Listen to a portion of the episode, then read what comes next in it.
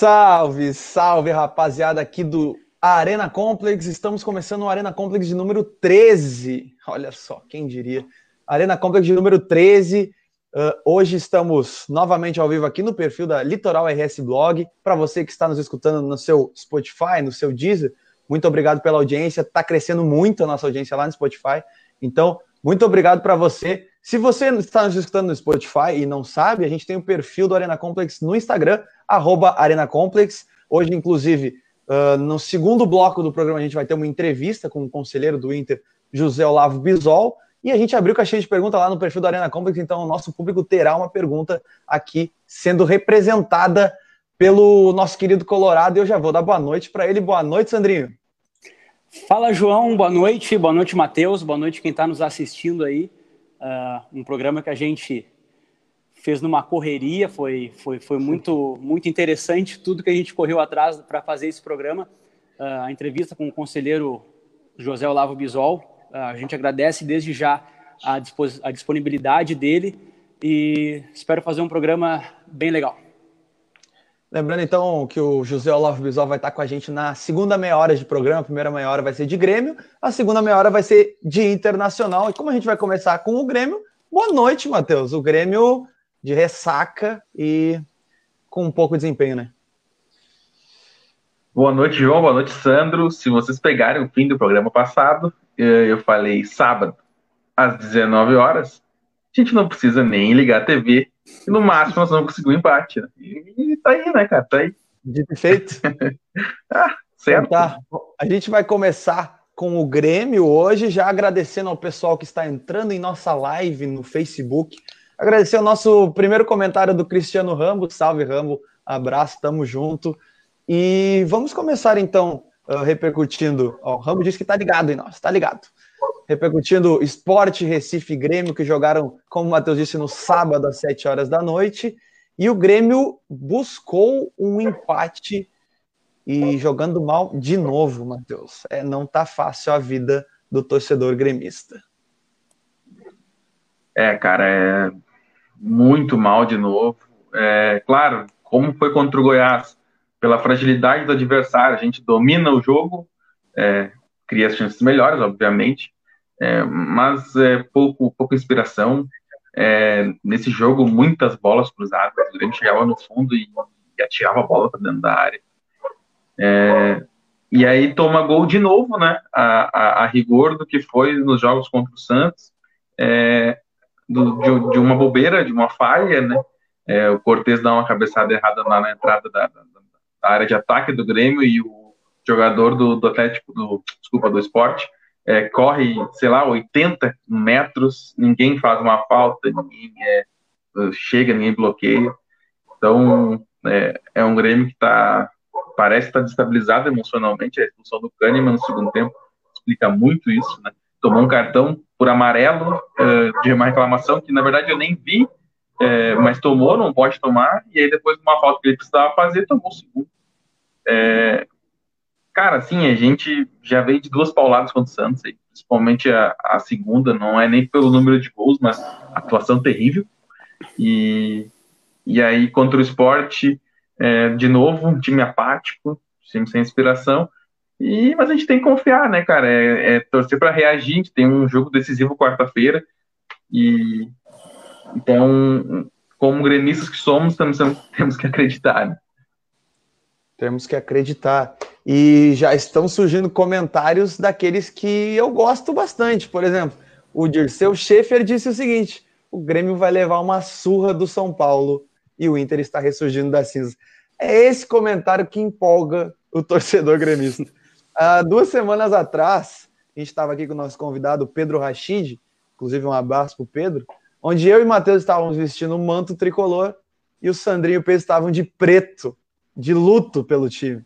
Hoje o Sandrinho está vestindo o um manto colorado, com suas duas camisetas com o cenário dele, um cenário especial para D'Alessandro, eu imagino. E eu estou de preto e o Matheus também está de cinza, não está identificado. Só fazendo, João, uma ressalva aqui ao meu, ao meu traje. É, eu vim assim em respeito ao nosso convidado, né, cara? O convidado hoje é um colorado, né? Vamos respeitar, né? Exatamente. Hoje, Mas... hoje aqui eu tô como. Eu sou isento hoje. De novo. Mas a gente, a gente vê que. A gente sempre fala aqui no Rio Grande do Sul da balança, né? Que o desempenho da dupla Grenal vive numa gangorra, a balança vai e vem, a gangorra vai para cima e para baixo.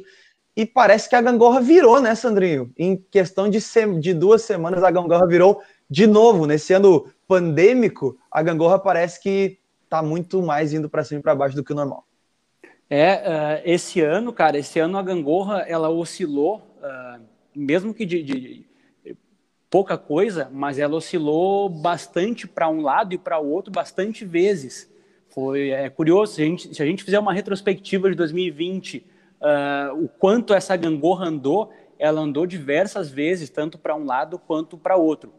quero, quero abrir um parênteses, mandar um, um grande abraço aí para o nosso amigo que está assistindo, o Cristiano Rosa, uh, uma grande figura aí no, no, no, nosso cenário político em Tramandaí. Queria deixar aqui um, comentário aí, o comentário tá do Cristiano ele, na, na, está na tela. Um grande abraço, um grande colorado, fica aí a lembrança do Cristiano Rosa. Então, voltando ao futebol, realmente é, é muito curioso uh, como a gangorra, em pouco tempo, num curto espaço de tempo, ela oscilou. O Inter, que até então, algumas, alguns programas, alguns programas não, o programa passado, eu estava preocupado com o rebaixamento, vou reformular meu pensamento. Sandri, falando em rebaixamento, o Matheus vai botar aqui no ar um comentário que é do meu pai, que ele já está te perguntando aqui, ó. que é uma, um comentário de toda a segunda de Sandro Medina. Quantos pontos falta para o Inter não cair? Esse comentário acho que não precisa mais, Sandrinho. É, não, não precisa. Eu acho que agora uh, rebaixamento, rebaixamento não não tá mais no radar do Inter. E Era aí vacina, eu queria, né? Eu queria mandar um abraço para mais um cara aí, me permitam mandar mais um abraço, o Jean Medeiros, que faz parte do grupo de WhatsApp Nada Vai Nos Separar, o qual faz parte do nosso convidado, o José Olavo Bisol. Ele estava enlouquecido que no grupo eu estava dizendo que eu estava com medo do rebaixamento e ele falou uma coisa muito certa, muito certa, né? Uh, o problema do rebaixamento é que tem muita gente ruim. Uh, Botafogo, Goiás e Curitiba teriam que fazer no mínimo 20 pontos e eles não vão fazer 20 pontos. Então isso entrou na minha cabeça e eu acho que realmente o rebaixamento não é mais, mais um medo do Inter. E agora falando de Grêmio, é, é, é, eu como admirador do futebol me assusta um pouco a queda de rendimento. Uh, acho que a gente tem que esperar esse jogo contra o São Paulo para ser definitivo. Eu vi o jogo contra o esporte, achei o empate muito justo, porque o esporte, por mais que seja ruim, não sei se vocês vão concordar. O esporte é ruim. Mas eu achei um time organizado, cara. É um ruim organizado. Uh, ele tem uma organização dentro da sua ruindade.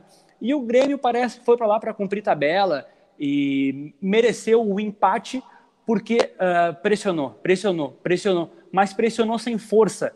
Uh, arriscava pouco a gol, tinha mais posse de bola, ficava rondando a área, mas quando era para ter um pouco mais de força, eu acho que o Grêmio não teve essa força a mais. E aí, num lance muito engraçado. O pênalti para o Grêmio foi muito engraçado, porque o cara ele comete uma violência assim clara. Não, não é aquele pênalti, né, Sandrinho? É aquele não, não muito é pênalti. pênalti. É, não. não é uma violência, é uma burrice o cara fez. É, uma o cara tá, o Turin tava saindo da área e ele vai lá e chuta a perna do cara. Foi, foi. Não, é. Vocês, vocês e, sabem me dizer quem é fez o pênalti? É pior. Quem fez o pênalti? Não foi o Júnior Tavares? Não, não foi. Não, não. Ah, tá, porque eu Podia ser, porque é horroroso também, né? Ex-lateral do Grêmio, inclusive. Pois é, é eu elogiei é. esse cara, mas ele foi mal, né? Cara, pior que eu não acho ele tão, tão fraco assim, cara. Não, não, ele, mas, ele mas, mas... É esporte, né?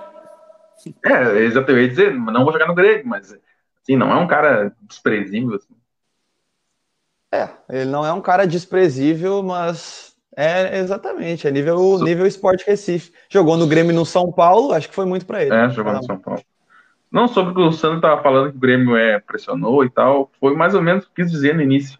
É, o Grêmio teve o controle da partida, sofreu poucos ataques, é, mas muito pela, pela ruindade do adversário, entendeu? É óbvio que o São Paulo vai dar a bola para o Grêmio jogar, e, e nas estratégias que o, nas estratégias que eram postas pelos dois times, a estratégia do esporte deu certo. Ele conseguiu, se defendeu bem, eh, numa escapada aproveitou a oportunidade e o Grêmio martelou, martelou, mas como o Sandro diz, martelou assim, é, sem, sem criatividade, sem força, é muita bola dentro da área. Então, muito, muito passe errado, principalmente no último terço do campo. E, e aí não, não vai, não vai, não vai ser campeão um time assim, entendeu? Contra o São Paulo agora quarta-feira, tem aí três dias, vai, vai ter que ter uma evolução muito grande do Grêmio, porque é, contra o Santos, eu não, eu não vejo o São Paulo jogando como o Santos, tá? Eu acho que o São Paulo não vai esperar o Grêmio por característica do São Paulo. São Paulo, dentro e fora de casa, ele tenta jogar. E isso pode ser uma coisa boa para o Grêmio, que o Grêmio tem muita dificuldade contra times que dão pouco espaço para ele. Então, até comentei com o Sandro, acho que na, na segunda, não, na, na, na quinta-feira, depois do jogo. Na, é, na quinta ou na sexta. E eu vejo o Grêmio com mais possibilidade de passar pelo São Paulo do que, do que pelo Santos, mesmo depois de ser eliminado, porque São Paulo é um time que é, se expõe muito e erra muito. E o Grêmio pode se aproveitar desses erros, assim como o Grêmio está errando, mas o São Paulo também. Então, eu acho que o Grêmio pode se aproveitar da, é, da, da instabilidade do São Paulo em determinados jogos, em momentos da partida, Uh, e, e, o Grêmio tem que ser mais focado, né? Eu nunca vi na era Renato um Grêmio tão é, assustado quando toma um gol, um Grêmio tão sem foco, disperso, um Grêmio tão né, disperso. A gente sempre, a gente sempre criticava, né, João? O Grêmio uh, contra jogos como, como esporte, como Goiás, o Grêmio entrava como uh, desfocado, nananém. O Grêmio blá, perdeu blá, pro esporte na arena, não perdeu? Perdeu. perdeu. Pois é. E aí, Demissão quando tu pegava... Neves, que inclusive está no Isso. esporte. E aí, quando tinha esses jogos pequenos, o time do Grêmio é meio que ah, tá, tá, tá, mas quando tinha jogo valendo, o Grêmio sempre correspondeu. O Grêmio sempre foi um time que soube jogar, mesmo quando ia mal, conseguia buscar o resultado, e a gente tá vendo hoje o contrário. Um Grêmio que tomou um gol com o Santos no início do jogo e se assustou. Em seis minutos de tomar três gols. E a, gente, e a, gente, tem dois pontos importantes desse jogo contra o Santos, que a gente já tá trazendo para o nosso comentário aqui, o jogo da última quarta-feira quarta-feira pela, pela Libertadores, que o Grêmio foi eliminado. Uh, são dois comentários, acho que para quem está achando que a gente cobra, a gente está indignado com o resultado, uh, para quem é torcedor e quem gosta de futebol, quem acompanha, o pior do jogo do Grêmio não é o resultado. Não é? Porque o Grêmio poderia ter perdido de 10 a 0 com vontade jogando bem. Poderia, entendeu? O grande problema é, o Grêmio toma um gol com 11 segundos de jogo. Isso significa claramente que o time entrou desligado. Isso é um fato.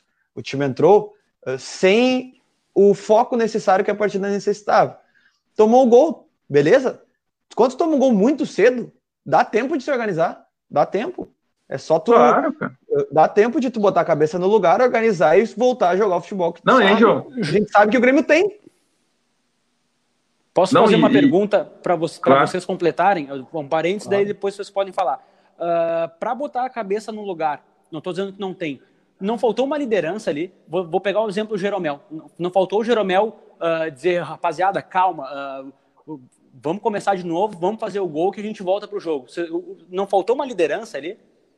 Cara, eu acho que até teve essa liderança. Eu acho que faltou o Kahneman, sinceramente. Hum. Semana passada aqui eu, eu bati nessa tecla, até uh, que o, o Tainan, que estava com nós, preferiu o David Braz, devido ao Kahneman estar voltando de lesão. Eu falei que o Kahneman acho que é mais importante no anímico que no jogo, em, um, em, uma, em uma atmosfera dessa, acho que faltou o Kahneman. Mas eu não acho que faltou liderança. Eu acho que faltou, cara, é a cabeça individual de cada jogador. Porque quando o Grêmio toma o segundo gol, vai a câmera no Renato e o Renato tá do lado do, o PP tá do lado do Renato. E o Renato chama o PP e fala assim: ó, PP, fica calmo, tu faz um gol, a gente tá no jogo. E era isso, sabe? Mas é a liderança que eu, tô... que, eu, que, eu, que eu falei. Mas, desculpa te interromper, mas é isso que a gente. É, antes de começar o jogo, eu falei pro meu pai: eu acho que o Grêmio tem que atacar desde o início, por quê? Porque se o Grêmio tomar um gol, igual ele tem que fazer um gol. 0 a 0 não serve pro Grêmio. 1 a 1 vai pênalti. Então, assim, ó. É, quando, tomar quando um gol. o primeiro gol, Matheus, o jogo continuava igual pro Grêmio. Igual. É, exatamente, precisa fazer um gol. E aí o Grêmio teve uma chance, acho que cinco minutos depois com o Jean-Pierre, dentro da pequena área. Ali entendeu? foi onde começou a eliminação. Eu, eu ali, digo que a ali... não começou no gol que a gente tomou. Começou é, quando o Jean faz... erra o gol. Que aí tu o que acontece? Aquele gol ali, um a um. Né? Não, é que ele já estava batido pelo passe errado. E aí ele erra aquele gol ali, ele se abateu, ele sentiu. Exatamente. Mas eu, eu falei isso aqui do Jean-Pierre. Eu, eu, sou fã do Jean-Pierre, achei craque. Mas eu, eu sempre deixei um parênteses aqui, ó. Não vamos esquecer, ele tem 21 anos e ele tem, como profissional, pouco mais de um ano. Então, assim, ó, ele vai oscilar.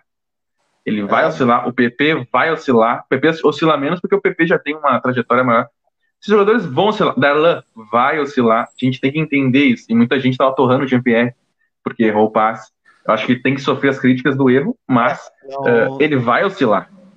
Não, e é o seguinte, uh, essa questão que tu falou é muito importante, porque quando o Jean-Pierre erra o passe lá, a decisão, Libertadores, a gente entende. Quando o Jean-Pierre erra o passe, entrega o primeiro gol. Jean-Pierre, no lance seguinte, erra o gol que poderia ser o do empate. Já tem torcedor pedindo o Jean-Pierre no banco. Já tem torcedor pedindo a saída do Jean-Pierre. Já, tem torcedor dizendo que, já tem torcedor dizendo que o Romildo errou em não ter feito a troca com o Palmeiras. Então é o seguinte, é para lembrar para o torcedor que jogador jovem oscila e erra. E quando o jogador é jovem e é bom, a gente tem que calmar. Tem que calmar. Porque assim, para quem não lembra, o Pedro Rocha errava e muito. Ele muito. tinha um problema de finalização muito grande, né? Muito grande. É, Chegou muito lá grande. na frente e nos deu título. Luan errava muito. Jogaram pipoca tira... no carro do Luan. É, eu ia dizer, tira pipoca no carro do Luan e depois virou rei da América. Rei da América. O Arthur, quando começou no Grêmio, criticado, segura muito a bola, enceradeira, fez o que fez. Então tem que ter calma. O Everton Cebolinha, mesma coisa. Também a torcida criticava. Então tem que ter calma com o jogador. Pode ser que na quarta agora o Jean-Pierre com o jogo. Então a gente não, tem não. que ter calma. E, e outra coisa, esses, esses nomes que tu disse, Pedro Rocha, Luan, Arthur, uh, Everton, PP, não, não esquecem que esses jogadores passaram duas temporadas, alguma, o Everton três temporadas quase, no banco, uh, subindo aos poucos. O Jean-Pierre é Jean não, ficou, o Jean não ficou seis meses no banco, cara. O Jean-Pierre entrou numa Libertadores em 2018, se não me falha a memória, que ele tinha que, ele e o Matheusinho entraram como solução que o Grêmio tava mal. Então, assim, tem que analisar uh, o, o, o, retrato, entendeu? Ele é, ele, ele tem qualidade, pô, o Tostão jogou bola, sabe? Agora ele vai oscilar, assim como eu, a gente comentou sobre o no programa passado com o Sandrinho, que esse técnico novo talvez possa vir, apoia, uh, vai, vai subir. Tem que ter paciência, o Prachedes vai errar, o Heitor vai errar, esses, esses que estão indo bem, eles vão errar. E pode ser que eles erram num jogo importante, mas tem que abraçar os caras, os caras são bons. Entendeu?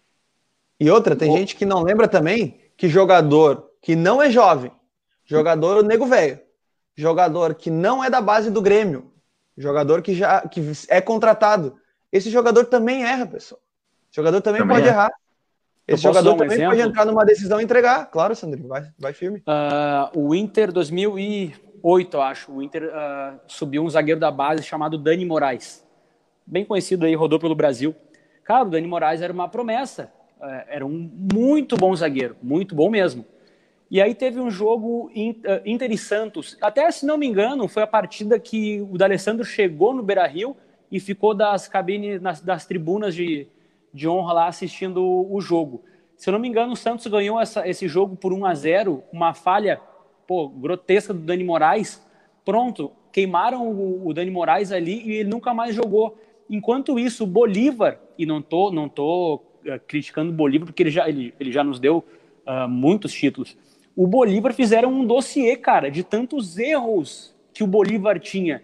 E o Bolívar podia errar à vontade. O Dani Moraes errou um lance, comprometeu um jogo, foi sacado do time. É, bom, uh, a gente está com quase 20 minutos aqui, Matheus. E que isso? João, que isso? Uh, rapidinho, firme? deixa, deixa, eu só complementar. Eu já queria mandar um abraço para o Pedro Rachid, aí, que participou conosco de, de alguns programas. E ele está colocando aqui no, no, nos comentários que o Dani Moraes uh, virou moeda de troca para o pífero encher os bolsos. Tá aí, ó. Esse é o comentário. Pode prosseguir aí, João. Uh, isso que eu ia fazer, Sandrinho. Eu ia falar que a gente está tendo muito comentário hoje. Então eu vou ler alguns e eu quero que o Matheus me ajude botando na tela, que eu vou lá desde o início, tá? Uh, o seu Vladimir Comim, grande, grande telespectador nosso, disse o seguinte: falta é treino, falta foco no objetivo. O Tassiano entra e mostra mais disposição. Assim é difícil. Quando é o Tassiano que entra e mostra disposição, é complicado mesmo, né, Matheus? Ô, João, o seu Vlad falar que falta treino é hipocrisia, né? Eu esperei ele na academia hoje não vi ele. ah, olha, não sei não. Alô, é... alô, corneta ao vivo. A gente tem também aqui, ó, comentário do Cristiano Rambo, nosso parceiro aí do programa também. O Grêmio, mesmo perdendo, está com posse de bola. O Grêmio ataca e lança a bola na área. Falta capricho nas finalizações. O Grêmio, isso realmente acontece, porque o Grêmio, mesmo jogando mal, e a gente já vinha batendo nessa tecla, que o Grêmio joga. O Grêmio jogou mal muitas partidas e não perdeu, né? Agora o Grêmio está perdendo. Uh, o Grêmio joga, joga mal, mas continua produzindo. O que falta para o Grêmio realmente é aquele capricho final, ou o toque final, ou a finalização mesmo, que falta falta botar a bola para dentro. Né? Ó, o Carlinhos veio com a informação, Sandrinho, para te ajudar. Quem fez o pênalti do esporte foi o Marcão, volante. Eu vi o Carlinhos aí, um grande abraço para ele. Ele tá, tá bem ativo aí nos comentários. Muito obrigado, Carlinhos. Grande Carlinhos. E muito obrigado à audiência aí que está conosco nesse programa. Mais um Quero Carlinhos. Um... O Grêmio entrou precisando de dois gols para classificar direto, mesmo que tomasse dois gols. E é bem por aí, realmente. Quero mandar um abraço aqui, João, para o nosso cônsul, possível próximo convidado nosso, é, o Nivaldo Lopes. Aí ele já deixou aí, ó. Contra tudo e contra todos. Nivaldo, que além de estar convidado, está convocado para o nosso programa. Não é, não é um convite, está convocado. Vai, estará aqui. vai tomar um susto, homem, agora. Vai, não. Alô, Nivaldo. O Matheus vai, vai entrar em contato contigo após o programa para a gente agilizar essa tua presença o quanto antes. Porque eu quero. Porque é, a, gente tem o jogo, a gente tem o jogo do Grêmio na quarta-feira, Copa do Brasil, e na próxima semana também. Então a gente precisa do cônsul do Grêmio para comentar esse entre jogos. Uhum. Então, se o Nivaldo estiver disponível na próxima segunda, estará aqui com a gente. Espero que esteja. Tem só mais um comentário ali, Matheus, que é o do Diego Oliveira, que é meu primo, inclusive, um abraço pro Diego, que disse que tá faltando perna para a dupla Grenal. E olha, realmente assim, ó, eu, eu vejo o time do Grêmio apático, vejo o time do Grêmio sem vontade, mas eu também vejo o time do Grêmio parece cansado, Matheus que, que tu acha, Matheus? É, é, é aparente esse cansaço? Porque eu também vi o jogo do Palmeiras contra o Inter e o Palmeiras também parecia cansado contra o Inter. Não estou tirando mérito do Inter, Sandrinho, longe de mim. Estou falando que o time do Palmeiras parecia cansado em campo. Não, mas o Inter, o Inter também cansou, então os dois times cansaram. É, é final de temporada num ano, num ano atípico, né, cara? É. E só para completar, para a gente encerrar os comentários e voltar aos nossos, os nossos comentários, o Ítalo Campos, fala Ítalo, tamo junto, disse aqui, ó. Kahneman titular quarta, não pode ser reserva do David Braz nem a pau. E é um abraço pro Tainan, né? Um abraço pro Tainan. Um que pediu o David Braz. O David Braz titular. Eu tenho, eu tenho uma informação de que o, o Kahneman não foi uh, titular contra o Santos pelo grande exame de CK. Ah, é? Então a, a saturação dele estava um pouco alta, Uh, e aí, por isso, ele foi preservado. Pre, uh, foi preferido o, o David Engraçado. Hum, vai lá, vai. Não, não, era isso, era isso. Não, engraçado que o, esse exame de secar só dá alto com um jogador bom, cara. Os ruins estão sempre na ponta dos caras. É, é, eu, é verdade. Eu tô, Nunca vi o Tatiano da, da Almon, da, da Maior CK. Nunca vi. Eu concordo 100% contigo, mas é que se o, se o CK de um jogador bom tá alto, putz, vou, vou estourar um jogador bom. Se o secar se... um jogador ruim tá alto, tá, se estourar, estourou. É que tem é, outros também. E, e aí eu, eu, não, eu no campo o cara senta. Não são todos os não são todos os treinadores, mas como diz o nosso nosso querido Adroaldo, tem que botar o melhor para jogar. Tem que botar então, o melhor. Quanto o melhor tá jogando e o reserva não tá jogando, o CK mais alto tem que dar no cara que tá ali, né? Então, Uh, a gente falou, discorreu sobre o Grêmio contra o Esporte, o Grêmio contra o Santos. Uh, a gente ainda tem o Grêmio na quarta contra o São Paulo. Já convidando aqui o público, na última quarta-feira, o Grêmio foi eliminado para o Santos na, no, na Copa Libertadores. E o Arena Complex cumpriu o prometido e teve uma live pós-jogo com a reação dos gremistas. Inclusive o que vos fala e o nosso convidado de semana passada, Tainan Andrades. Queria agradecer ao público porque a gente chegou a 50 pessoas ao vivo com a gente. Muito como Matheus, chegou naquele ponto da live que o apresentador não conseguia ler os comentários, de tanto Eu percebi. que estava na live. O Sandrinho estava acompanhando a gente também. Então, muito obrigado a todo mundo. E obrigado ao Tainan, que estava lá, com, lá comigo. E a desgraça vende, né, Sandrinho? Quem estava mais lá na, na nossa é, live cara, era Colorado, né? Colorado é, eu, eu, eu, Realmente, realmente, a desgraça vende. Até porque é, não é uma crítica, mas foi muito vendida essa live no programa anterior, com todo muito. o valor, né? Muito vendida, e aí o pessoal foi lá dar uma conferida. Então, uh, agora. E deixar aqui, deixar aqui um para, parabéns ao produtor do programa que fez aquela, aqueles vídeos depois, né? A corneta, que é, parabéns ao produtor. É, ficou, ficou a, produ a, produção, a, produção, sem vergonha e mau caráter. Eu, eu, eu, eu, esperei, eu esperei essa dedicação dele no Inter e Boca, mas ele não estava muito afim. Ó, ô Sandrinho, Sandrinho, eu tenho uma Diga. também para contar um bastidor aqui. Uh, um dos nossos parceiros aqui da Arena Como, ele vai escutar isso depois, que ele sempre escuta no Spotify. E quando ele escuta, ele me manda o feedback no WhatsApp. Então, nosso querido Matheus Mariani, que já participou aqui com nós de tudo que é jeito, nosso brother aqui já do programa, me mandou uma mensagem hoje dizendo que escutou o programa de segunda só hoje. Então, ele teve toda aquela uh, perspectiva de, uh, do Grêmio na, na, Copa Libertadores, ouvindo com o Grêmio já eliminado. E Caraca, ele me falou que... o seguinte: gostaria muito que vocês tivessem cortado um trecho que tu falou o seguinte, João. Tu falou que o, o Cuca ia para o jogo para segurar o 0 a 0 Cara, eu fiquei, eu fiquei sabendo que a produção cortou essa parte. O, o, o produtor do programa me contou o que ele cortou contou. essa parte. É, cara. E daí ele falou, pô, e daí tu não bota essa corneta? Eu falei, cara, eu nem lembrava que eu tinha falado isso. Eu tava assim, ó, tão, tão transtornado. Tanto é que quem não acompanhou a nossa live no Instagram, que olha, eu vou dizer, a melhor.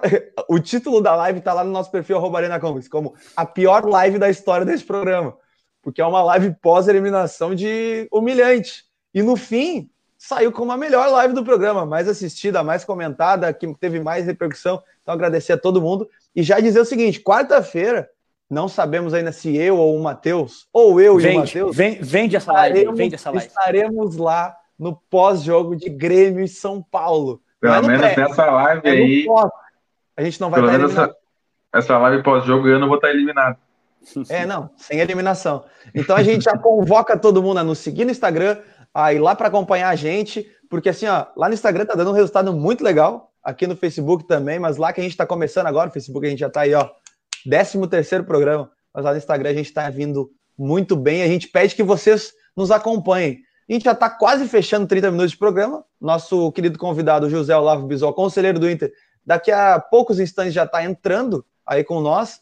Então, a gente vai comentar rapidamente, aqui vou pedir para o Sandrinho comentar rapidamente, sobre a despedida do D'Alessandro, porque quando o José Olavo Bisol entrar com a gente, a gente vai falar sobre política do Inter, a gente vai ter um papo, uma entrevista quase com ele, e daí eu tenho duas, dois comentários aqui que, que vieram até nós. Um é do Pedro Rachid, nosso querido e já conhecido, que perguntou para o Sandrinho: saída do D'Alessandro, positiva ou negativa para o Inter?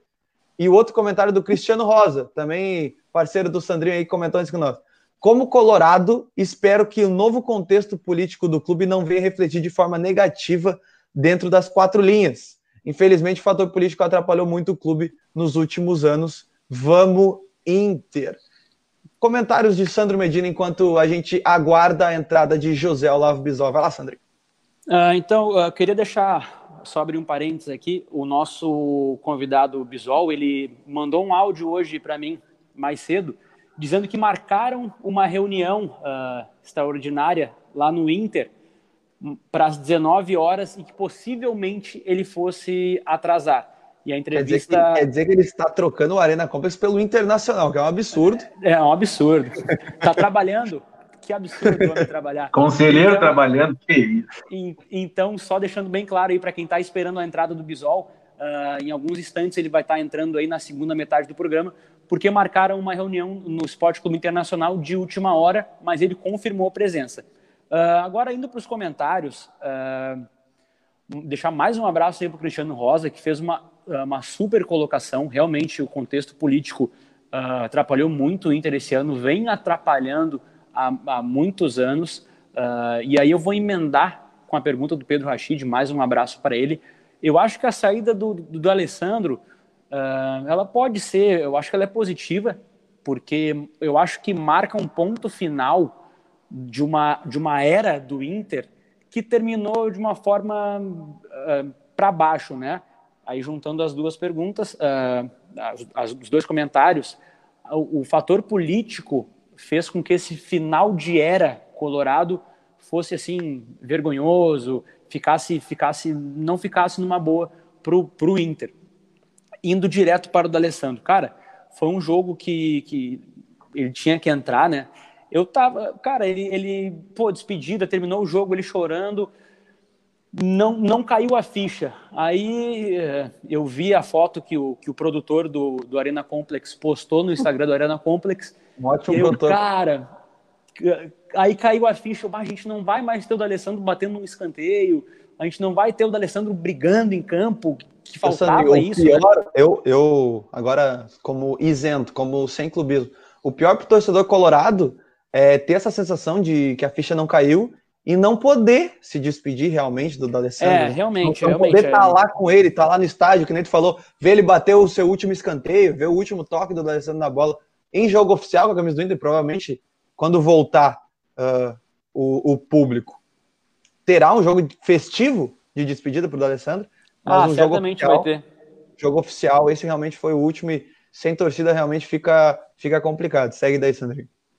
É, é, isso aí, então, e aí eu trouxe a camiseta número 10 aqui em homenagem ao D'Alessandro, que fez muito pelo Inter. Uh, vi muitos comentários aí na, nas redes sociais uh, falando mal, que, que, que, pouco jogou em momentos decisivos. Pô, uh, isso, aí, isso aí é um absurdo as pessoas falarem. Eu critiquei inúmeras vezes o D'Alessandro, acho que ele deveria ter saído antes já, já deveria, faz tempo que ele deveria ter saído. André, uh... te cortar rapidinho aqui, com todo, toda a desculpa do mundo para te cortar. Claro. falou, criticou muito o Alessandro. Uh, falando em críticas ao D'Alessandro, tá aqui, ó. Léo Medeiros falou: D'Alessandro batendo falta na barreira, ou o Pedro Rachid disse: uh, não vamos poder ver o D'Alessandro cobrando aquele último escanteio curto no primeiro palco, que nunca dava em nada. Ou, ou nas mãos do goleiro, né? Isso aí é uma coisa é. que me deixava irritado. Mas eu acho que tudo consegue. isso.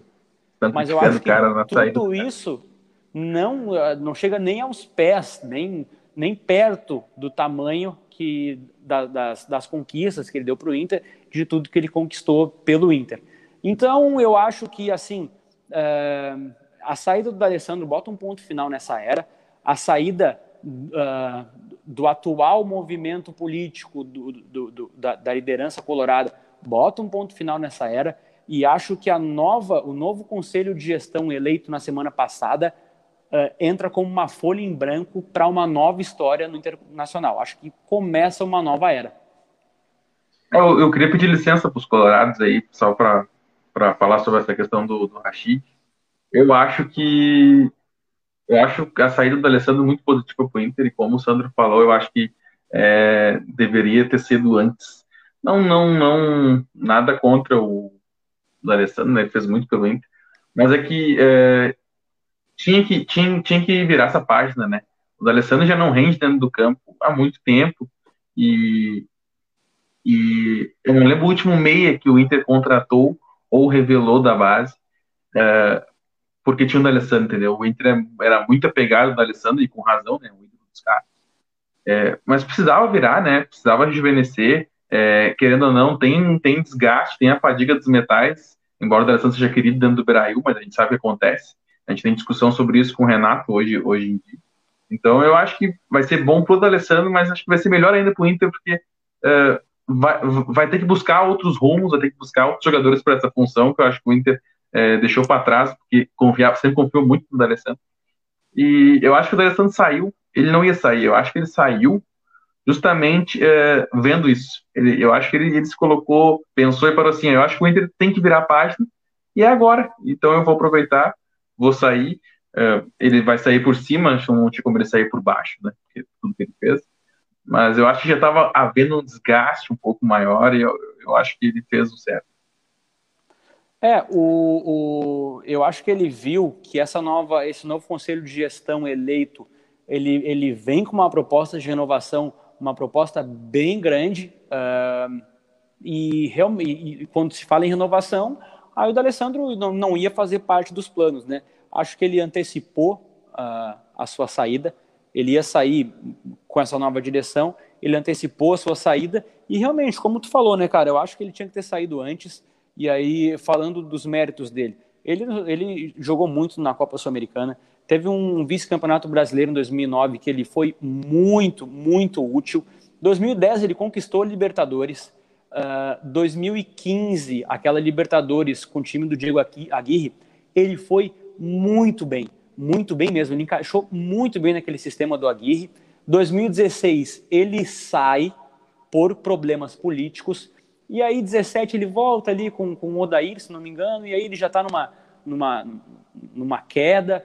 Então, por ali, 16, 17, eu acho que ele tinha que ter saído. Mas, mas eu acho que, é, além de todos esses, esses, anos, depois que falou ali de 2015 em diante, que ele já, já vinha numa queda, e é natural, né, pela, pela, pela carreira, ele sempre foi um referencial técnico do Inter. Sempre, sempre. foi referencial técnico. Ele sempre era, mesmo no banco, ele sempre era o cara a quem a torcida ou os técnicos uh, recorriam quando precisavam de algo diferente. E eu acho que eh, essa dependência que o Inter tinha inconsciente do D'Alessandro, mesmo fora do, do, campo, travava o Inter em certas é, evoluções, pro no, no, no, novas etapas. Eu acho, por exemplo, assim, o Maicon, por exemplo, é um retrato disso. Eu acho que o Maicon uh, tem que repensar a temporada que vem, porque ele já não consegue mais dentro de campo por, por, por limitações físicas, né? Porque técnica ele sempre teve. E o Michael simboliza um, um, um, novo Grêmio. Existe um Grêmio antes do Michael, e tô falando em estilo de jogo, um Grêmio antes do Michael e um Grêmio pós-Michael. O Michael revolucionou, junto com o Roger, obviamente, o jeito dos volantes jogar. E, e isso Mudando já ficou, já né, ficou, né? É, isso já ficou intrínseco no Grêmio, porque o Grêmio hoje é um time que joga é, com a bola, que quer a bola, faz pouca falta, é, e, e, é na base é assim. Então, assim, ó, o, o, o Michael é esse símbolo de mudança de, de jogar. Só que o Michael também é, a gente também, o gremista, faz a mesma coisa que o Alessandro. A gente sempre deposita uh, todas as nossas uh, expectativas de melhor no time quando o Michael tem que retornar, porque o Michael geralmente está fora. Então, uh, acaba que a gente começa a esquecer outros, outros jogadores e, e depositar só num. Eu acho que o Michael já tem que começar a pensar para a temporada que vem. Se ele ficar no Grêmio, que ele fique de forma mais, é, mais por fora, é, mais como símbolo mesmo, do que propriamente como solução dele de campo. É, isso aí. Uh, bom, Matheus, uh, a, gente, a gente acha e espera, pela informação que, que a gente teve agora, que o José Olavo Bisol esteja entrando em pouco, poucos minutos com a gente. Então eu vou usar esses poucos minutos que a gente tem para abordar dois tópicos. O primeiro tópico é sobre os comentários que estão vindo a respeito de D'Alessandro, que eu vou dar uma lida aqui. Inclusive. Uh, o primeiro do Pedro Rachid, nosso parceiro, que disse: D'Alessandro, super ídolo, merece respeito, mas estava na hora de dar espaço para novas, novos jogadores e conceitos. Inclusive, depois ele complementou dizendo que muitos excelentes jovens deixaram de ser aproveitados no Beira Rio porque ele é, estava lá. Por exemplo, o Ricardo Goulart. Exatamente. Lucas Lima. Lucas Lima também. O Matheus Leotti, nosso parceiro aí, uh, abraço para o Matheus. Uh, que o Gremistão, vai, já até está uh, fazendo comentários sobre futebol, vai participar com a gente aqui logo mais. Diz que o D'Alessandro estava até hoje muito mais pela simbologia que representava e não porque, tec porque tecnicamente ele não entregava mais o necessário e vai, vai o encontro que a gente estava falando do Michael, né, né Matheus? Cristiano Rosa é. também disse o seguinte, que a nova direção colorada está em tratativas para repatriar o Tyson, que já é uma informação. Espero que venha, pois irá somar e melhorar a qualidade de futebol do time. Eu, como gremista, espero que não venha. É, uh, o ah, Tyson, o Tyson, ele está, não, não sei se no momento, mas hoje ele está jantando na casa do D'Alessandro. E aí pode ser que surja uma conversa aí, que amanhã tem uma conversa da, dire... da futura direção com o Tyson. E aí já estão falando numa possível troca de camisa 10. A camisa 10 eu, vai passar do eu dizer, para o Tyson. Eu acho que pode ser uma passada de bastão, né? Porque é. É, o Tyson é um cara que, é, que o, torcedor, o torcedor do Inter gosta muito do Tyson, o Tyson sempre foi muito colorado. E eu acho que pode ser um, uma nova é, era. Assim, o, o, o, o Matheus Leotti ali, ele falou na questão de simbologia, e eu concordo 100%, mas essa questão de simbologia é muito importante. Uh, o ano que o D'Alessandro não estava, que dizem que ele pulou da barca, mas a gente sabe que tem um, teve um ruído interno muito grande, o ano que ele não estava, o ano que ele pulou da barca, o Inter caiu. Quando ele voltou. Temos o, o Bisol aqui, teve, teve uma ascensão. Temos o Bisol? Então vamos botar então, ele no só, ar. Só um minutinho, então, pessoal. A gente tem aqui uh, o nosso convidado. Então, an antes de anunciar ele, eu só queria abrir um parênteses aqui para dar. Uh, parabenizar, que a gente não lembrou ainda no, no programa, um comentário aqui da, da Loreci, um abraço para ela, que a gente não parabenizou o time feminino do Inter, que ontem foi campeão gaúcho em cima do Grêmio. Verdade uma ótima lembrança que a gente tem que dar mais visibilidade ao futebol feminino. Então a já, gente estamos, tá... já estamos em tratativas com o pessoal do Inter Feminino para o programa. Exatamente, a gente já tem também tratativas de, de, de pessoas envolvidas com o futebol feminino do Grêmio também. Então a gente quer ressaltar que o Arena Complex apoia muito o futebol feminino e muito agradecer também aqui em nome do programa a RBS TV que deu essa ampla visão para o jogo de ontem. Uh, ó, o Matheus Leal disse que o time sub-16 feminino do Inter é campeão brasileiro também. Também. Tá aí o, o, o Internacional com, com, um grande time feminino. Uh, parabéns às gurias coloradas e parabéns também às gurias gremistas que estavam com um sorriso no rosto levantando a taça de vice-campeão gaúcho. Isso é muito importante. Talvez elas mostrem pra gente algo que a gente não vê no masculino, né? Que é essa, esse orgulho de jogar futebol, que elas jogam muito mais pelo orgulho mesmo, porque o investimento é muito baixo. Então, parabéns às gurias coloradas e às gurias gremistas. E agora a gente tem aqui nosso querido conselheiro reeleito do Internacional que está entrando aqui com a gente. Muito boa noite, José Olavo Bisol, e muito obrigado por estar aqui com a gente. Boa noite, boa noite, pessoal. Me ouvem bem? Sim, muito bem. Aqui 100%. Tá bem, ótimo, ótimo. A internet estava meio ruim aqui. Boa noite, boa noite, João Vitor, boa noite, Matheus, Sandro. É um prazer estar com vocês aí. A, a Arena Complex, a, essa audiência qualificadíssima, em especial ao torcedor colorado aí que nos assiste, que a gente possa aí bater um papo aí falando do internacional, falando desse rescaldo das eleições.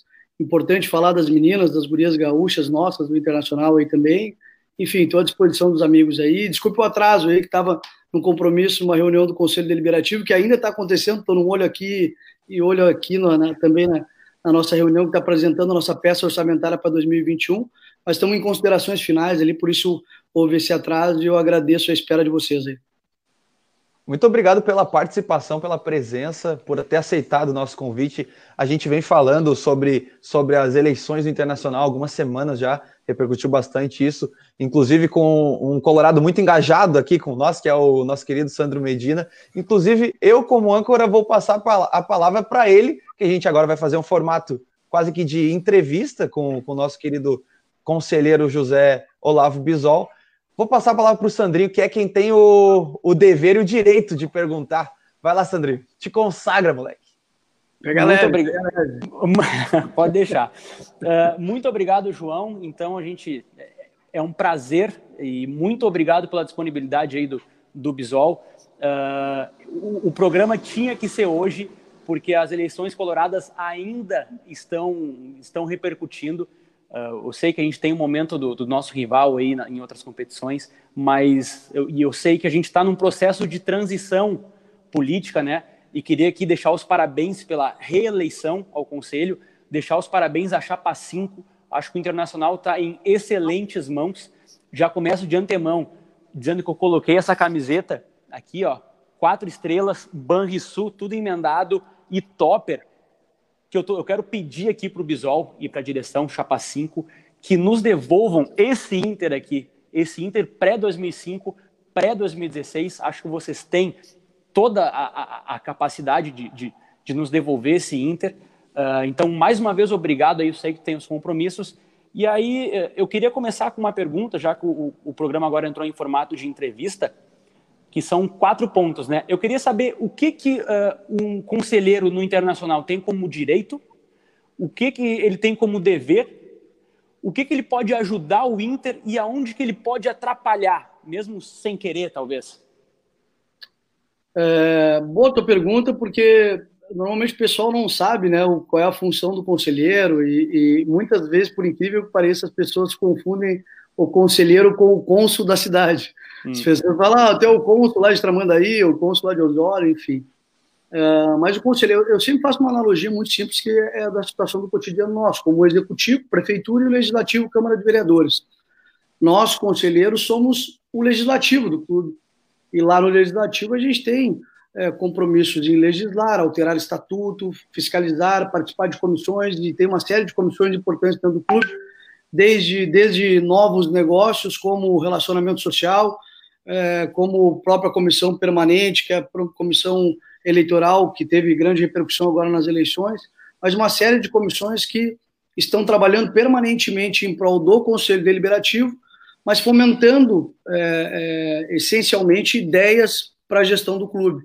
Então, eu, eu diria que, de modo geral, a gente tem o dever de fiscalizar, tá? tem o dever de fiscalizar, mas também tem, tem direito é, de fazer algumas, algumas proposições dentro do Conselho Deliberativo, que elas não só geram repercussão como é, é, gerar repercussão como oposição à gestão, mas muito mais como um facilitador também das coisas da gestão, no que diz respeito a melhorias, implementações de projetos, enfim. Então, a gente, eu, o que eu costumo dizer também, para ficar muito claro para o torcedor, é que não é só a função de fiscalizar, porque isso vem à tona muito nas eleições. As eleições, inclusive, para as chapas do Conselho Deliberativo, muitas vezes utilizam essa analogia de: olha, votem em fulano de tal, que é para majoritária, mas votem na minha chapa porque eu vou fiscalizar o Conselho de Gestão, vou fiscalizar. Eu vi muito isso. É, exatamente. Então não é só este papel de fiscalizar, esse papel é natural, evidentemente, do conselheiro, mas é muito mais do que isso. O conselheiro ele tem que ser ativo, ele tem que participar das comissões, tem que apresentar projeto e também está permanentemente fazendo melhorias nas normas do clube. E aí eu falo estatuto, regimentos, porque o clube ele com o tempo vai evoluindo, como numa legislação brasileira, que eu faço analogia também, conforme a sociedade vai evoluindo, as demandas precisam ser alteradas, as, legislações precisam ser alteradas para se contemplar o, a vida cotidiana é, é, do clube. E nós temos esse, esse papel fundamental, além de fiscalizar. Muito bom. Uh, eu queria deixar aqui para o pessoal que está assistindo, a gente vai liberar uma pergunta nos comentários do Facebook que vai ser feita ao José Olavo Bisol.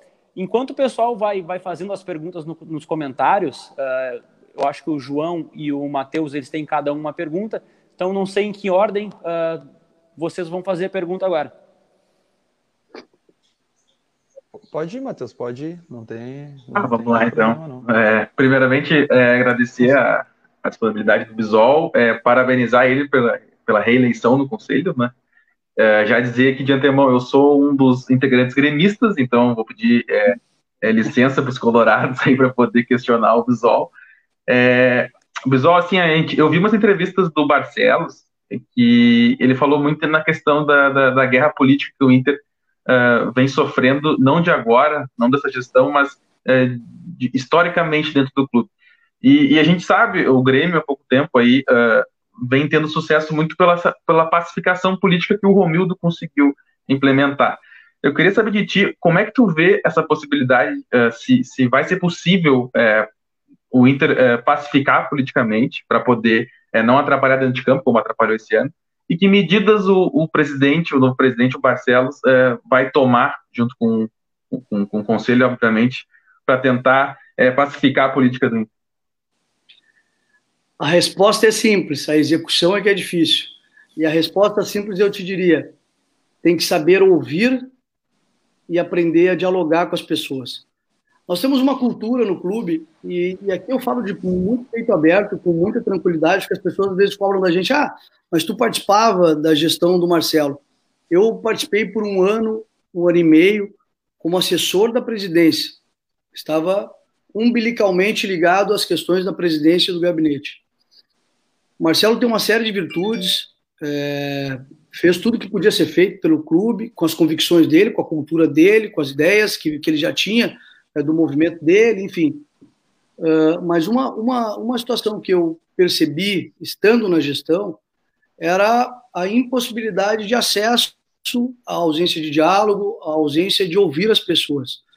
E por que, que eu digo que para dizer a receita é fácil e para executar é difícil?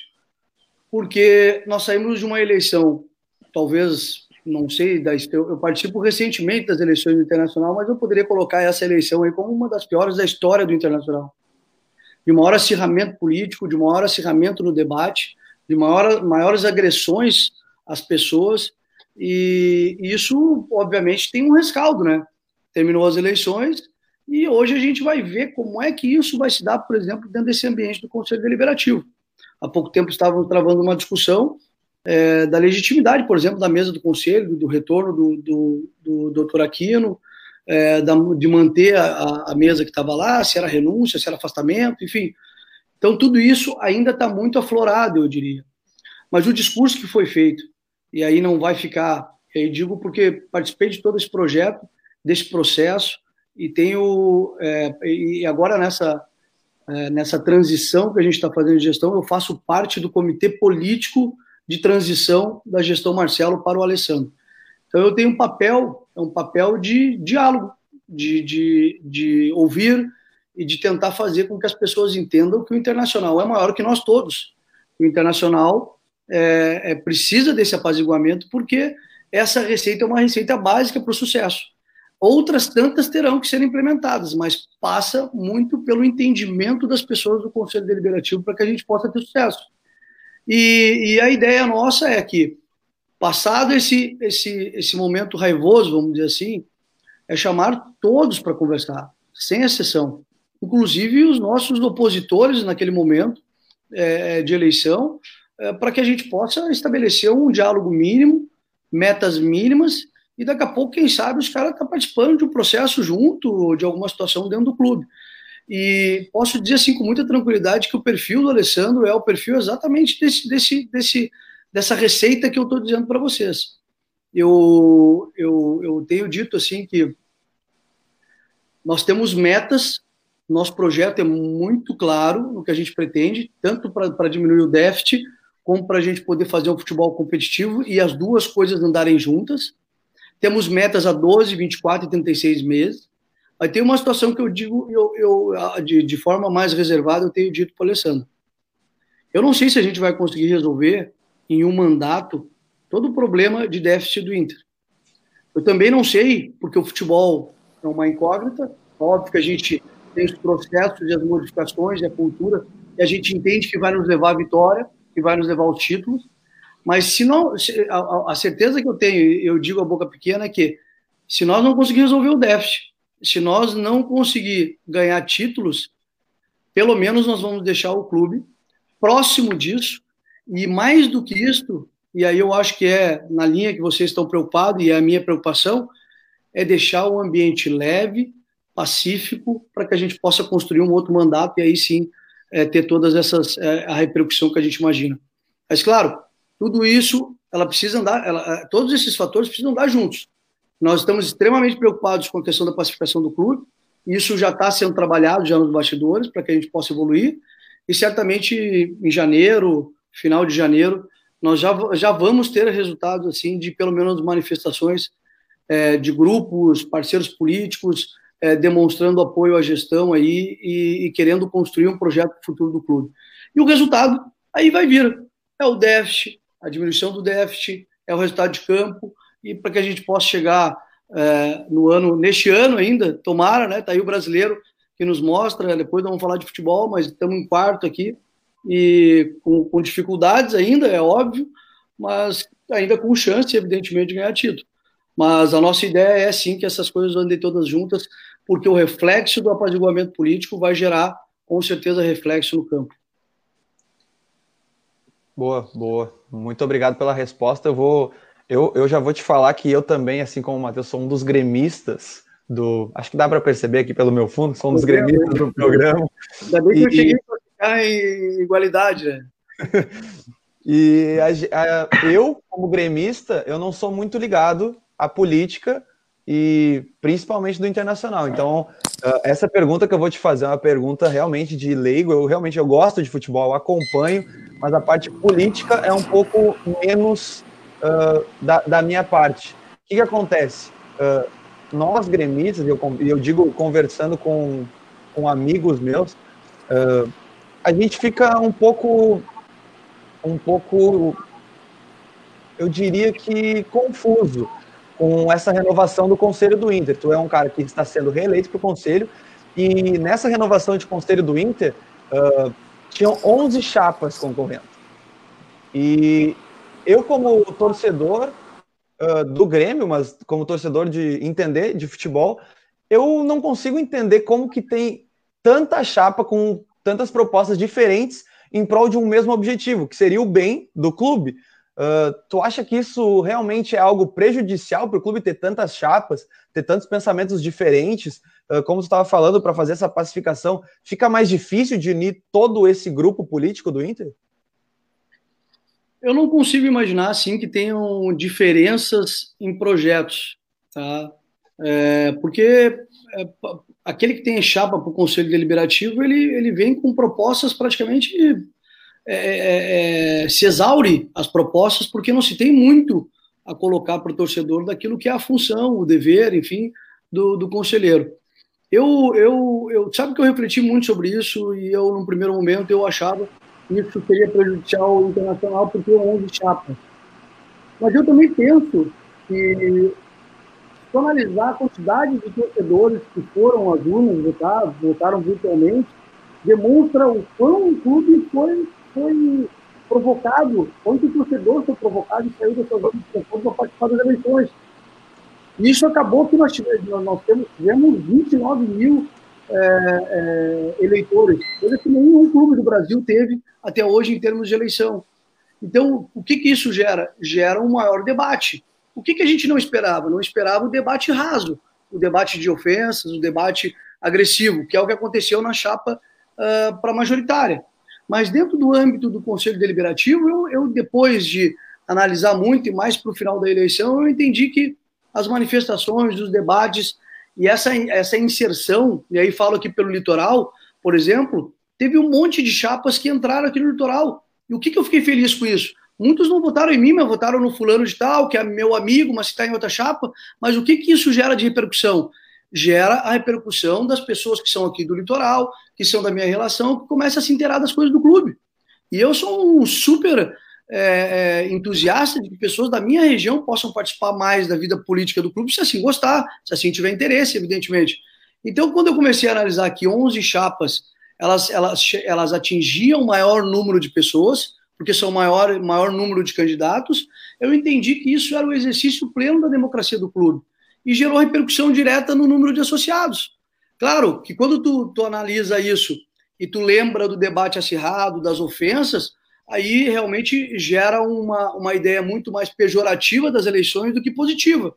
Mas no aspecto, analisando de forma individualizada, o aspecto do Conselho Deliberativo às 11 chapas, eu, eu acabei entendendo que isso é, externou uh, realmente sendo um clube do povo, um clube de, de acessibilidade ao sócio, um clube com, com, com maior participação na vida política do clube, e eu vejo isso com, de lado, de certo modo, positivo. Excelente resposta. Muito obrigado pela resposta, Bisol. Abriu, abriu a cabeça para um, um outro é. pensamento, realmente.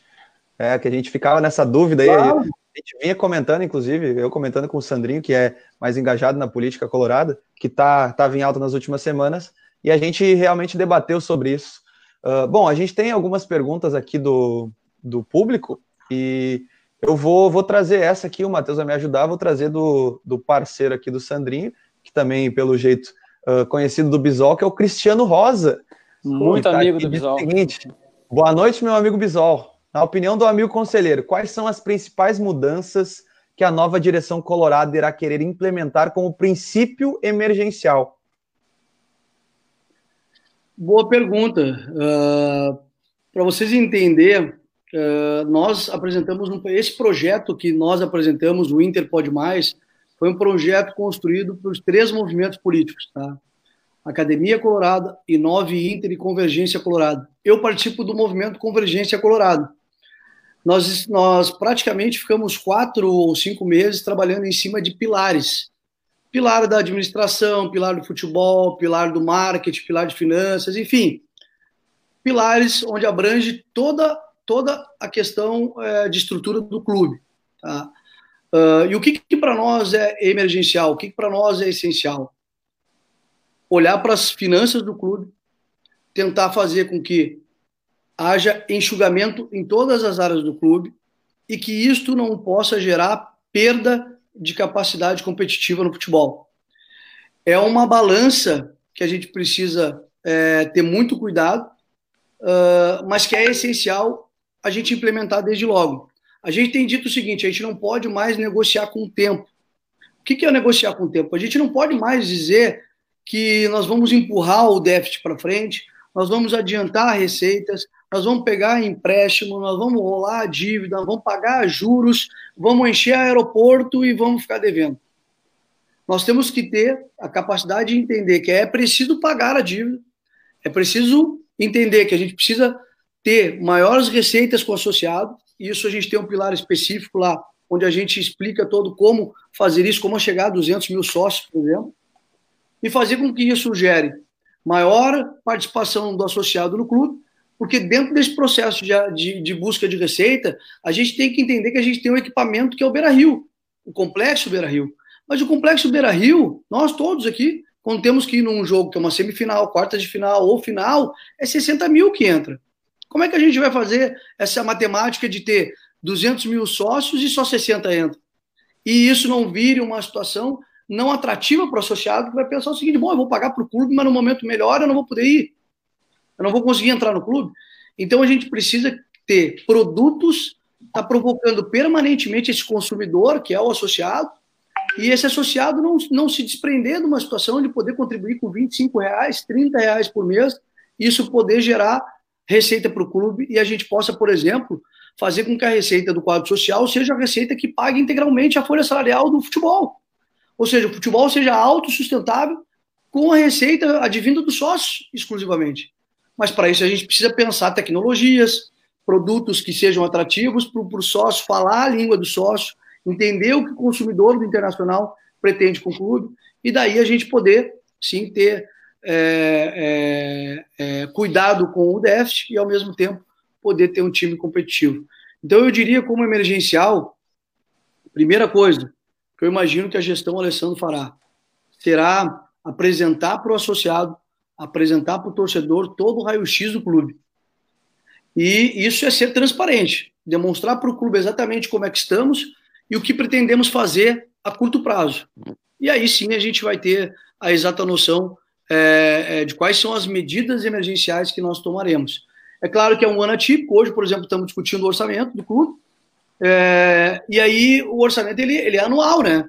Só que em razão da pandemia, está se discutindo em deixar em aberto a possibilidade da gente revisar o nosso plano orçamentário agora para janeiro ou fevereiro, para que essa próxima gestão, que assume dia 4 de janeiro, que é o dia da posse que está tá marcado, para que ela possa também estabelecer como a sua estratégia para o clube aquilo que ela pretende em todos, esse, todos essas, esses setores do clube.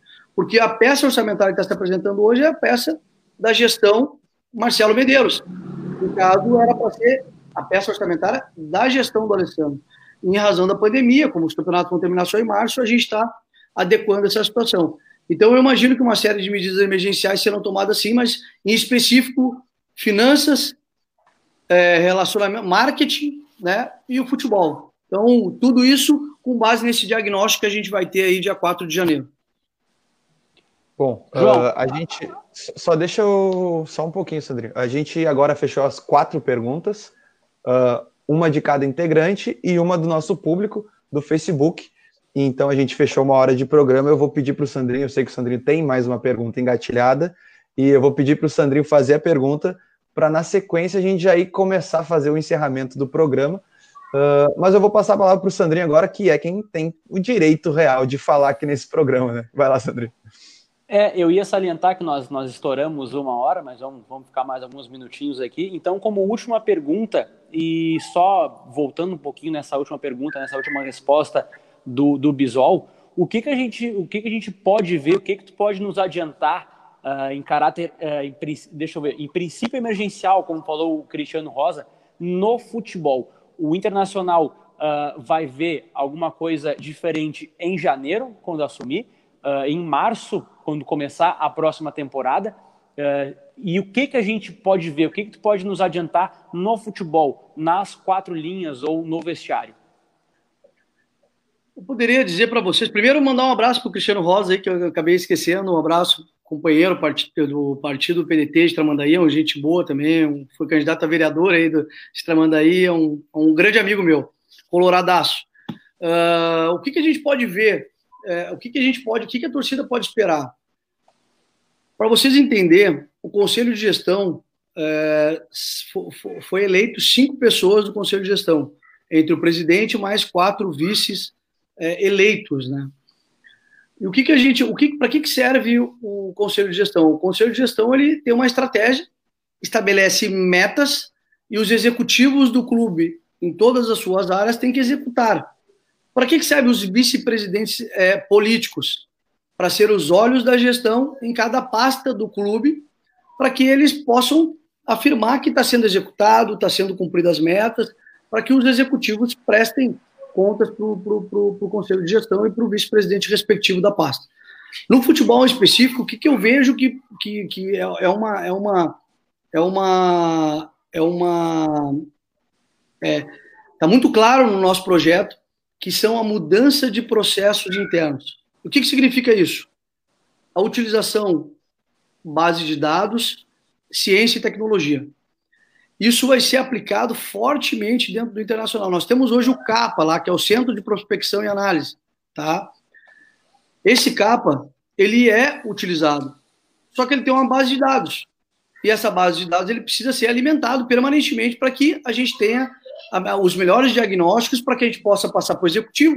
O executivo, junto com a comissão técnica, avalia determinada posição e passa para o vice político para analisar junto com o conselho de gestão a melhor dentre os nomes e pessoas que a gente consegue a, a melhor é, a melhor possibilidade condicionando a questão financeira e a, a, condição técnica.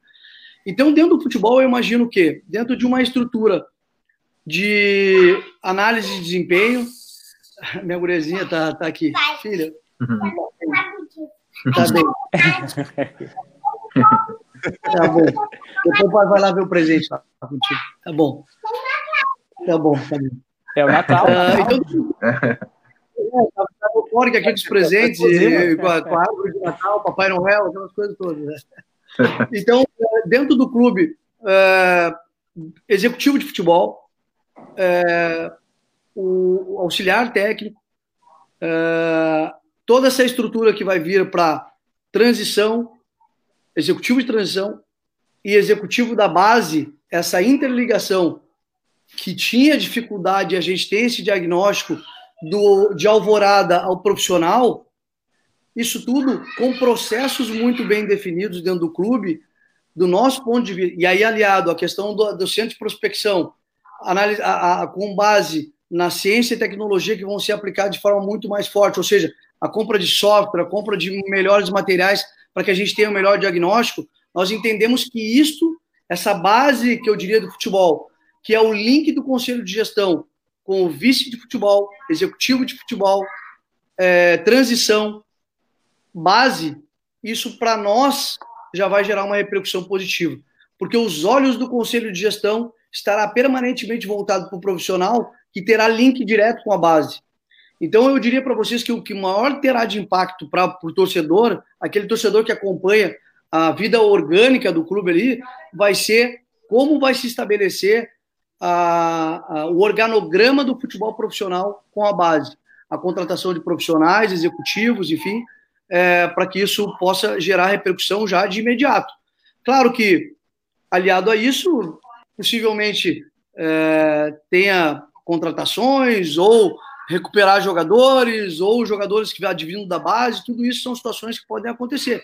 Evidentemente, eu não tenho conhecimento e mesmo que teria, que tivesse, não poderia trazer para vocês aqui, porque é uma situação que, que o clube tem maior preserva, né? Preserva para os negócios poderem avançar, mas é, eu não tenho dúvida que, aliado a tudo isso, é, vai gerar já impacto para o torcedor e o torcedor vai compreender essa modificação dentro do departamento de futebol.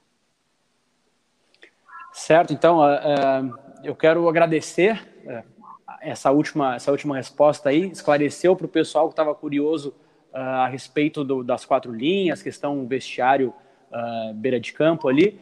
E aí, para encerrar já, eu quero agradecer mais uma vez ao, ao Bisol aí, que hoje teve um compromisso lá com, com o Inter, não poderia faltar, não seria diferente. Então, mais uma vez, agradecer a disponibilidade aí e a baita entrevista que tu nos concedeu. Pô, gurizada, eu que agradeço aí, baita programa de vocês, parabéns, eu fico feliz de ver a gurizada aqui do litoral protagonizando isso, fazendo um programa que é verdadeiramente, né, é, falar de futebol. A gente tem essa, essa, essa ausência aqui, muitas vezes eu participo de outros programas sempre fora daqui, e, e eu estou sempre à disposição de vocês. Tô, gosto de falar de futebol, gosto de falar da, da, da vida administrativa do clube. É certo que saímos de uma, de uma eleição é, que, por vezes, deixou associado um pouco triste com tudo que a gente viu, mas eu é, quero me direcionar ao sócio, ao torcedor, que continue acompanhando o clube, que continue torcendo pelo clube. É, tenho certeza que essa gestão do Alessandro será uma gestão é, pacificadora e, acima de tudo, muito responsável com as coisas do clube, muito, muito preocupada com o déficit e certamente é, vai ter resultado sim no futebol e a gente espera que a gente retorne o caminho das vitórias e dos títulos. Se Deus quiser. Eu não quero. Uh, tá certo, tá certo, Bisol. Muito obrigado pela presença. A gente, a gente aqui, como, como tu mesmo falou, é um, é um programa independente que a gente está tentando mobilizar aí no litoral. Então, é muito importante a gente ter convidados do teu gabarito. Uh, e muito obrigado por aceitar e por ter esse papo aqui bem leve com a gente, que esclareceu muita coisa, como eu mesmo te falei. Uh, eu e o Matheus, como a gente é gremista, a gente acompanha menos uh, a política colorada, mas a gente, estando aqui no programa que a gente está fazendo, a gente acompanha também. Uh, então, algumas dúvidas que surgem, como a minha pergunta, como a do Matheus, tu esclareceu assim, ó, de uma forma muito boa, não só para nós, mas como para o nosso público. Te agradecer novamente e já está convidado para um dia a gente voltar aqui, não como conselheiro do Inter, mas apenas como torcedor para a gente comentar de futebol mesmo. Muito obrigado de novo. Eu vou passar a palavra para o Matheus também agradecer e, e dar esse encerramento para nós. Ah, vou na mesma linha do, do, do, João. Primeiro, agradecer a disponibilidade. Sabe, o Zol ainda, além de advogado, e é conselheiro, está sempre atarefado e na correria, ele mesmo assim não nos deixou na mão. A gente está começando agora. Uh, então, esse, esse, esse aporte que gente como ele, uh, influente como ele, nos dá é muito importante agradecer do fundo do coração é desejar sorte para ele no, no conselho, né? Mas uma sorte limitada também, não precisa ter muito, porque nós, a gente está aí na, na rivalidade, né? E, e é isso aí. É, continuar, agradecer o pessoal que está nos escutando aí, é, compartilhar, agradecer o pessoal que deixou comentários aqui no Instagram, e vou passar a palavra para o Sandrinho aí, que é, o, que, é o, que é a estrela da noite aí junto com o Bisol. Capaz, a estrela, a estrela é o Bisol. O pessoal está aqui nos assistindo por causa dele. Então é isso, né? Como eu falei, queria agradecer uh, ao Bisol. Tá, como o João falou, está convidado uh, para um próximo programa. A gente falar do, do gol de fora da área do Tyson, ele indo abraçar o Angel Ramírez, comemorando um título ano que vem. Certo, Bisol? Então, mais uma vez, muito obrigado. Deixo com o João aí o, o encerramento e até a próxima. Então tá, pessoal, muito obrigado a todo mundo que nos acompanhou até aqui. A gente passou um pouquinho do horário, mas com uma razão muito importante, que foi essa entrevista ótima que a gente teve aqui, muitos esclarecimentos. Então agradecer a todo mundo que nos acompanhou até aqui. Você que está nos escutando no Spotify, até agora, muito obrigado. Siga o arroba Arena Complex no Instagram, a página arroba Litoral RS Blog aqui no Facebook. Agradecer novamente ao Bisol. Agradecer a todos os telespectadores que passaram por nós. Até semana que vem estaremos aqui às 8 horas, da, às 8 horas e 15 minutos da noite novamente. E tamo junto, pessoal. É nós e semana que vem estamos aqui de novo. Espero que com vitória do Grêmio no meio de semana. Abraço a todos. Dali Inter. Vamos Inter. Um abraço. Valeu, um abraço.